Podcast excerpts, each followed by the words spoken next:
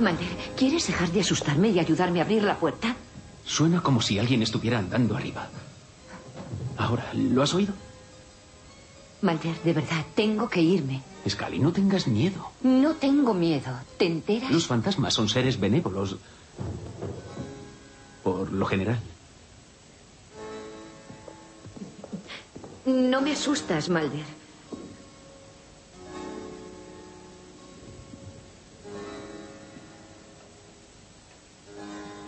Oye, en serio, tengo que irme a casa.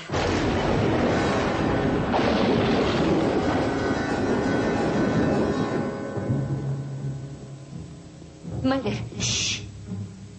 ¿Qué ha sido eso? Son trampas que nos juega la imaginación, tópicos inculcados por miles de películas de terror. Cuando oímos un ruido, sentimos un escalofrío o vemos una sombra, nos permitimos imaginar cosas que una persona racional descartaría en cualquier otra circunstancia. La idea, Malder, eh, la idea en sí de un ser benévolo encaja perfectamente en lo que estoy diciendo. Me refiero a que la idea de que un espíritu va a materializarse o a regresar por el simple motivo de aparecerse es tonta y ridícula, lo que demuestra lo tontos y ridículos que nos hemos vuelto al creer en semejantes cuentos. A pesar de que ignoramos todas las leyes naturales sobre nuestro ser corpóreo, vemos a esos espíritus pasearse en sus túnicas harapientas, con los mismos anticuados cortes de pelo, siempre repeinados, sin envejecer nunca, sin buscar jamás un ambiente más cómodo. La verdad es que todo eso define más los deseos de los vivos que la realidad de los muertos. No hace falta ser licenciado en psicología para comprender que, que anhelos inconscientes satisfacen esas fantasías. Y hablo de el ansia de inmortalidad, la esperanza de que exista algo más allá de este caparazón mortal para que nunca nos separemos definitivamente de nuestros seres queridos. Esos son deseos muy, muy poderosos. Son la propia esencia de aquello que nos convierte en humanos. La propia esencia de la Navidad, en realidad. Dime que no tienes miedo. De acuerdo, tengo miedo. Pero solo es un miedo irracional.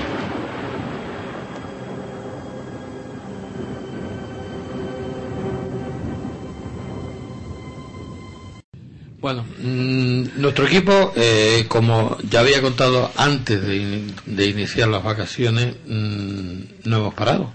Hemos trabajado, eh, hemos seguido trabajando, hemos haciendo cosillas y estuvimos en el en el Museo del Caro. Es- Esto fue el día 30 del 11 del 2011. Eh, yo voy a contar las palabras que puso Carlos en el blog, que me gustaron bastante. Una vez más, movido por la curiosidad y la pasión por encontrar evidencia de lo extraño, volvimos a pasear, cuando ya nadie más lo hacía, por las crujientes y añejas tarimas que recorren los laberínticos pasillos del pas- Palacio del Caro. Qué bonita palabra, qué tan sana- Eh, Estaré inspirado día. Seguramente. El, el pajarito que tiene ahí te ayuda mucho. El, el periquito de la El habitación. periquito. Cuéntame, Carlos, anda. Bueno, un poquito. lo eh, esa noche fuimos eh, con una intención principal y era hacer un pequeño experimento. ¿Vale? Eh, conseguimos los permisos gracias a, un compañero de- del equipo, don Domingo García Barbuzán, eh, quien nos, bueno, el hombre pues conoce a mucha gente y nos concedió pues permiso para permanecer una noche más dentro del Museo del Caro, una institución que, vamos, es del, pertenece al Cabildo y que no a todo el mundo le permite hacer lo, que nos ha permitido a nosotros, cosa que le agradecemos muchísimo tanto a las gestiones de Domingo como a los eh, directores del, museo en sí. Nuestra intención era realizar una experimentación, eh, yo lo llamé así, o lo voy a llamar así en un próximo artículo que vamos a escribir sobre esto para la revista, una experimentación eh, psíquica. Nosotros tenemos en nuestro equipo varias compañeras que tienen pues esa capacidad, esa sensibilidad para percibir ciertas cuestiones y al mismo tiempo mm, tenemos ese contacto que ya hemos anunciado en, otra- en, otras- en otros programas con Angie Freeland y Keith Freeland, que son eh, miembros del equipo de investigación Irish Ghost Hunters, que a su vez tienen un enlace aquí en Tenerife, que son el grupo TPS de Tenerife Paranormal Society. Desde aquí le, mandamos un saludito a, a, a Sonia, que es nuestra traductora oficial. Y pues un poco queríamos probar, eh, eh, corroborar las versiones de cada una de ellas en cuanto a la historia real de la casa. Nuestras eh, chicas sí conocen la historia, pero procuramos que Angie no supiese para nada la leyenda que por otro lado es muy popular, pero ella es británica, no es de aquí, o sea, no tiene, no tiene necesariamente por qué conocerla, la famosa leyenda que tiene el Museo del Carro, que es la que habla del fantasma de Catalina.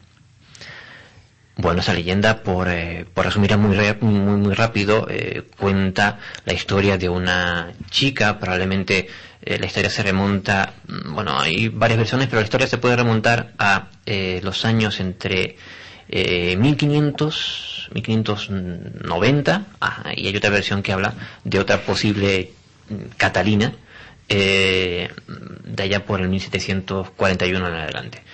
Em, por resumir, esta chica eh, fue obligada a casarse con un acaudalado, en unas versiones dice que era comerciante y en otras era una especie de, en otras versiones dice que era un, un tratante de esclavos.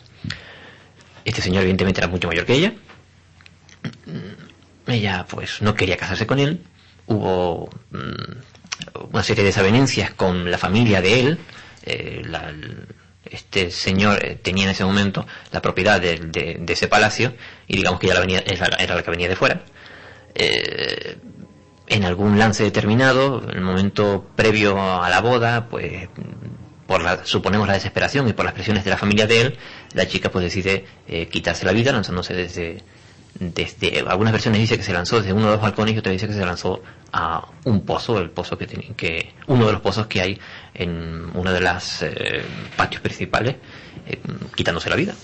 Desde entonces dice la leyenda, y no solo la leyenda, sino testimonios de los algunos de los cuales eh, nosotros hemos podido entrevistar in situ a, personas que, que, dicen haber vivido situaciones así, pues cuentan que se aparece una especie de entidad neblinosa en algunas estancias y bueno, hay multitud de testimonios, no solo por parte del personal de seguridad, sino por parte de, ahora mismo, como digo, es un museo y hay, personal eh, de otra administrativo que no lo cuenta Vox Populi, pero eh, nosotros hemos podido, digamos, fuera de, se hemos podido entrevistar algunos que, vamos, que han contado haber vivido experiencias y algunos incluso que ha acabado con, con pidiendo una baja por cuestiones eh, psicológicas ya debido a ese susto o a ese o esa situación que, algunos aducen en esa en ese hablan algunos otros de no solamente de, una presencia sino de la sensación de opresión de, de esa digamos de todo ese mal rollo eh, eh, pues supuesto de esa, de esa situación que vivió la chica. Digamos que un poco esa es la leyenda que tiene el museo del Caro nosotros quisimos corroborar eh, de un modo u otro, desde un punto de vista psíquico, si esa leyenda tiene una base real y de una forma simple. Si eh, esta señora, eh, Angie Freeland, detectaba una serie de puntos o circunstancias determinadas sin conocer siquiera la leyenda, si no tenía forma de conocer la leyenda, si ella acertaba de un modo u otro en eso, de un modo u otro tendría que tener alguna base real, puesto que no tiene por qué conocer la historia. Más o menos, digamos que ese era nuestro planteamiento. Del mismo modo quisimos corroborar si la versión de nuestras chicas cuadraba con la suya. Bueno, quedamos esa noche, fue el día 30 de noviembre, em, y fue tanto nuestro equipo como el equipo de ellos, un montón de gente, porque somos cuando nos reunimos somos casi 15 personas, y nos dividimos en todo el, en todo el, el museo. El museo es enorme, nos dividimos en grupos, eh, dividimos y separamos a cada una de las sensitivas, cada una de ellas llevaba eh, un, bueno, fue tomando nota de todo lo que percibía, un documento que ninguna podía intercambiar con, con la otra y que al final de la noche pues eran entregados a ti, Fernando, para nosotros posteriormente pues corroborar cada una de las versiones. Más o menos esa fue la experimentación de la noche, o por lo menos lo que intentamos. Sin embargo, a lo largo de, la noche, mm, fuera de, de, esa experimentación, pues se dieron una serie de circunstancias curiosas. Eh, entre las circunstancias que se dieron, yo por poner un punto determinado de la noche, porque probamos a hacer un montón de cosas, incluso probamos también a jugar un poco con la mesa parlante, que no funcionó esa noche.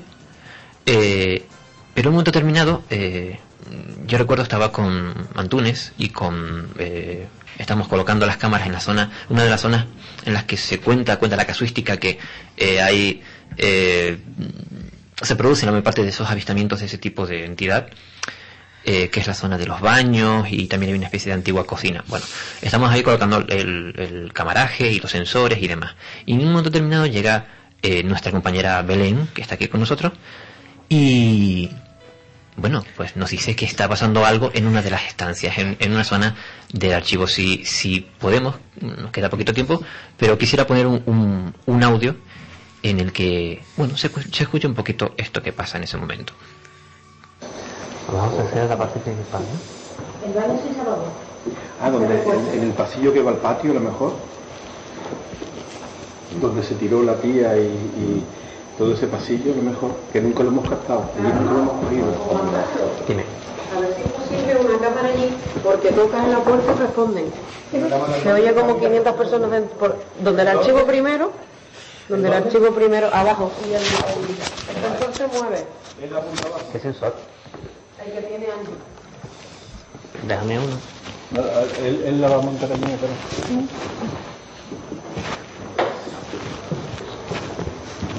Es que de aquí no me llega el cable. Ya, ya. Pero no, ya- digo, voy a testear a ver qué dice.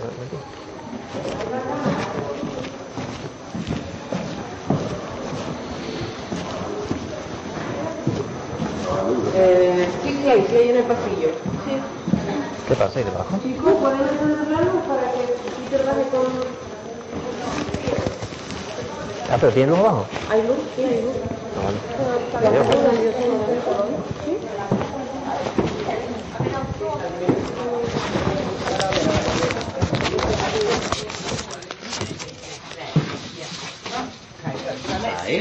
But we need to listen. But we need bit silence. We need bit silence. Fujitsu. Fujitsu. Shut up. Okay, come on, did anyone with us?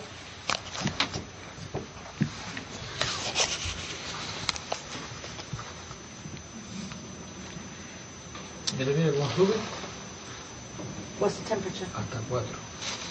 Pregunta, ¿hay algún móvil? It's, it's acknowledging no, no, no, eh, mi bolsa arriba. No, la cámara está apagada. It's, acknowledging the nine by answering with this by the looks of it. Está eh, contestándole a través del... Porque le está preguntando y, con- y se acaba de encender las luces, le está contestando. Y Sam- eh, digo, ¿hay alguien dentro? Que no me mira lo que yo escuché, yo te juro que allá había gente, ¿eh?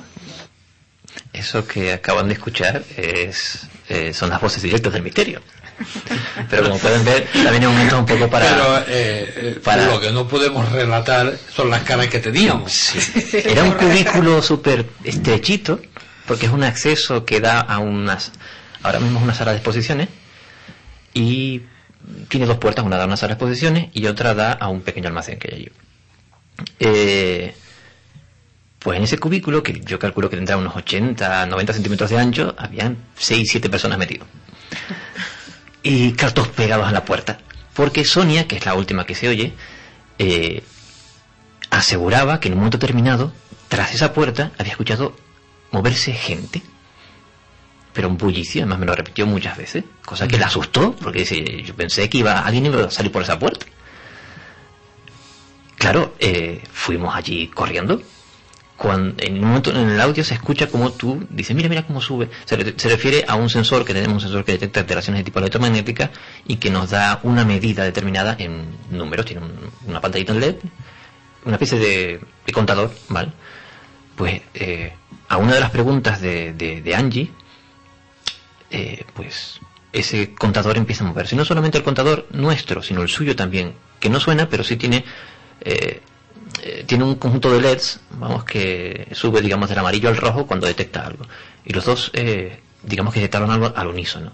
Por eso yo pregunto, porque ese tipo de alteraciones puede estar motivada también por cuestiones de tipo eléctrica o eh, un móvil, esa alteración que provoca el electromagnético móvil, pero una cosa que siempre tenemos en cuenta nosotros es, porque conocemos ese tipo de, circunstancias, es apagar los móviles o alejar lo más posible del, lugar en el que estamos experimentando. Por eso lo pregunto en ese momento allí.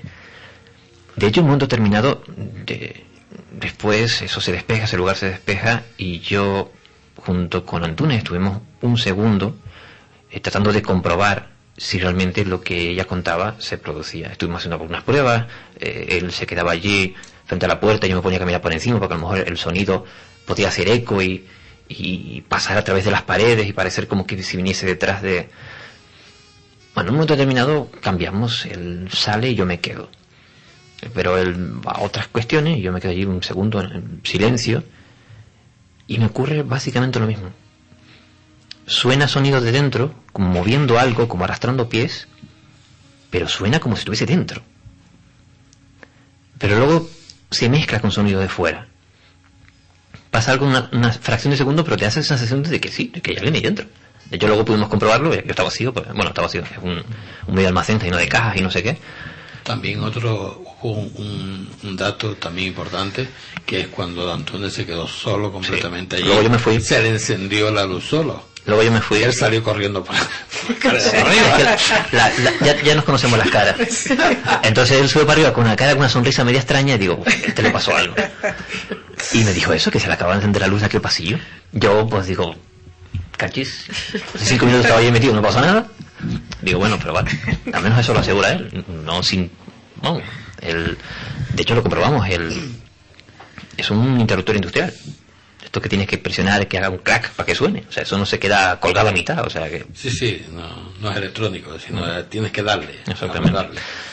Otras, otras cosas allí, eh, eh, sobre todo, ya que hicimos referencia a Angie, em, eh, hay un momento terminado en el que, esto me lo contaba Belén, en el, situados en una zona de, de la, en el patio principal, eh, el primer patio, a la hora de acceder, eh, en el que Belén le comenta algo a Angie, algo, una sensación que tú percibías. Sí, me empezó ahí a doler antes justo de entrar a lo que era la armería, ¿no? Donde se guarda. Sí. Justo antes de entrar, pues me empezó un dolor en, en la nuca y en la cabeza, pero terrible. Digo, capaz que aquí alguien se crujió el cuello, porque es que el dolor era insoportable. De hecho, ¿te acuerdas, Bea, que yo me retiré, que me tomé incluso un par de, de chuches con un termal porque estaba loca la cabeza? Entonces, la segunda vez que volví a salir al patio y me empezó el dolor de cabeza, ella me dijo, ¿qué te pasa? En inglés. y le digo, mucho dolor en la cabeza y aquí, y aquí. Dice, sí, es que aquí murió una mujer, aquí murió una mujer.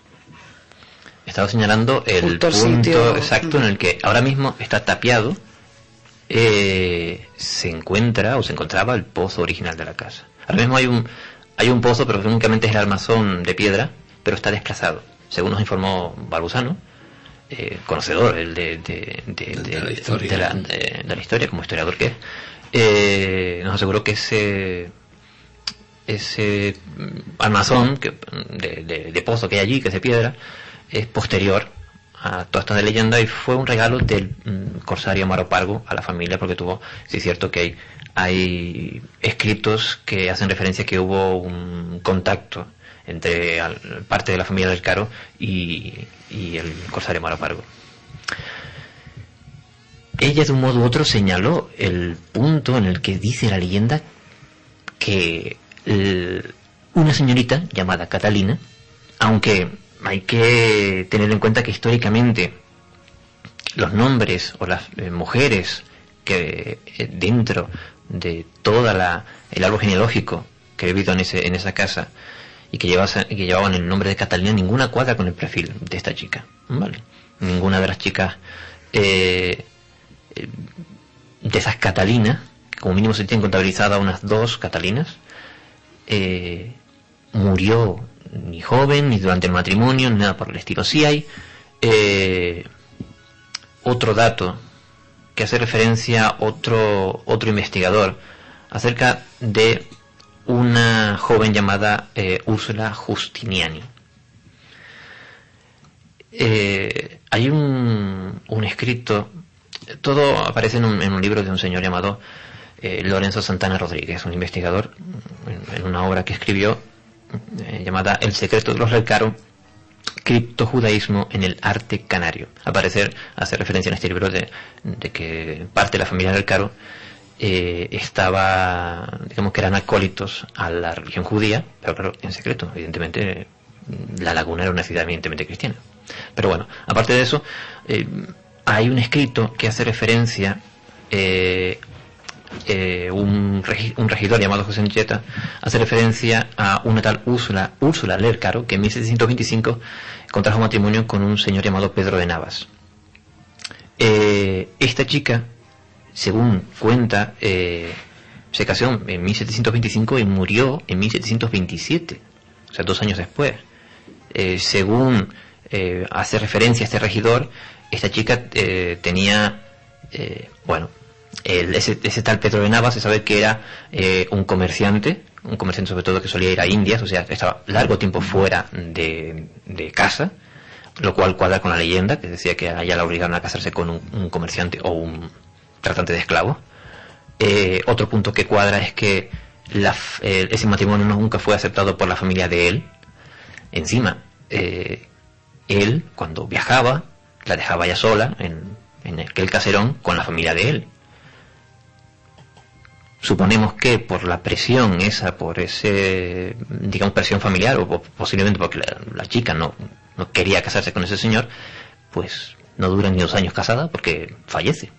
No se tiene una constancia clara de, de dónde está su cuerpo, pero el caso es que este perfil sí cuadraría más con ese esa historia digamos de, de la de la Catalina del, del Caro del fantasma de Catalina en cualquier caso Angie no tenía por qué conocer esa historia ni tenía por qué conocer dónde estaba ubicado ese pozo porque hoy en día como digo ha sido tapiado y no hay marcas en el suelo creo que hay un no sé si hay un alguna rejilla para que el, el agua de la lluvia o lo que sea que por allí.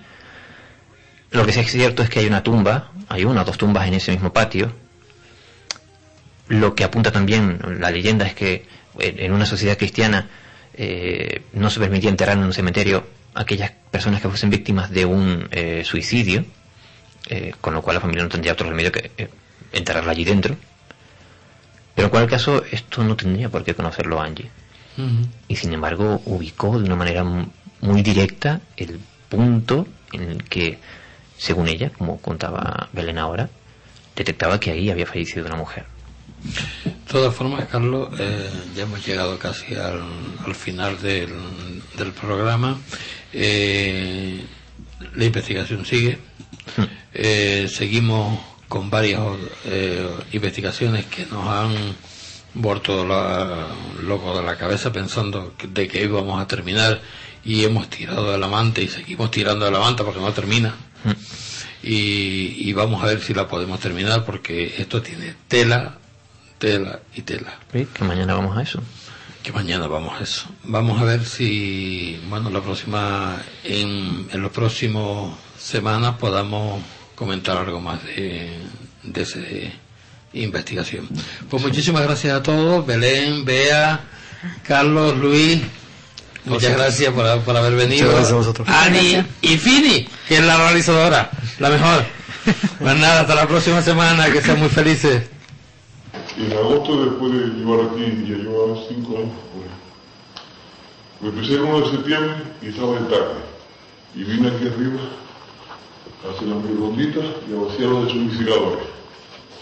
Con el deshumidificador, vengo aquí.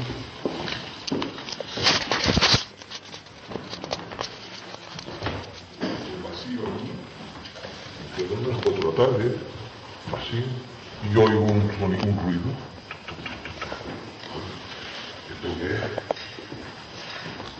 ¿Esta papelera que estaba aquí? ¿Sí? Esta papelera, esto estaba dando vueltas sola. Le digo, ah, yo eché el agua, cayó la gota, me dio. Estuve una hora buscando la gota del agua. y se paró sola. Hasta unos segundos largos. Yo digo, bueno, después de ese día estoy feliz de mí. Contacta con nosotros. Envíanos un email a clave hotmail.es.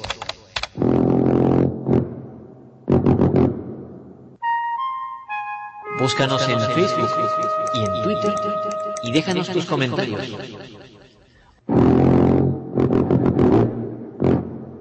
Participa en directo desde nuestro chat.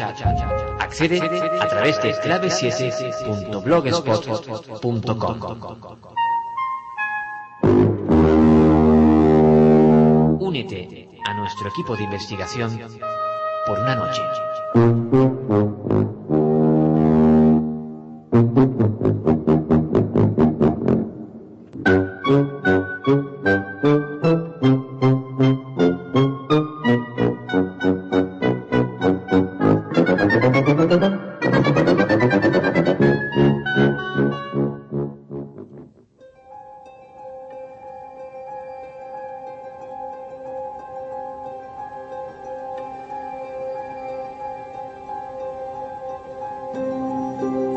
Revista digital Clave 7. Una publicación de la Sociedad Atlántica de Investigaciones Parapsicológicas Clave 7. Todo el misterio desde tu ordenador. Búscala en www.clave7.blogspot.com.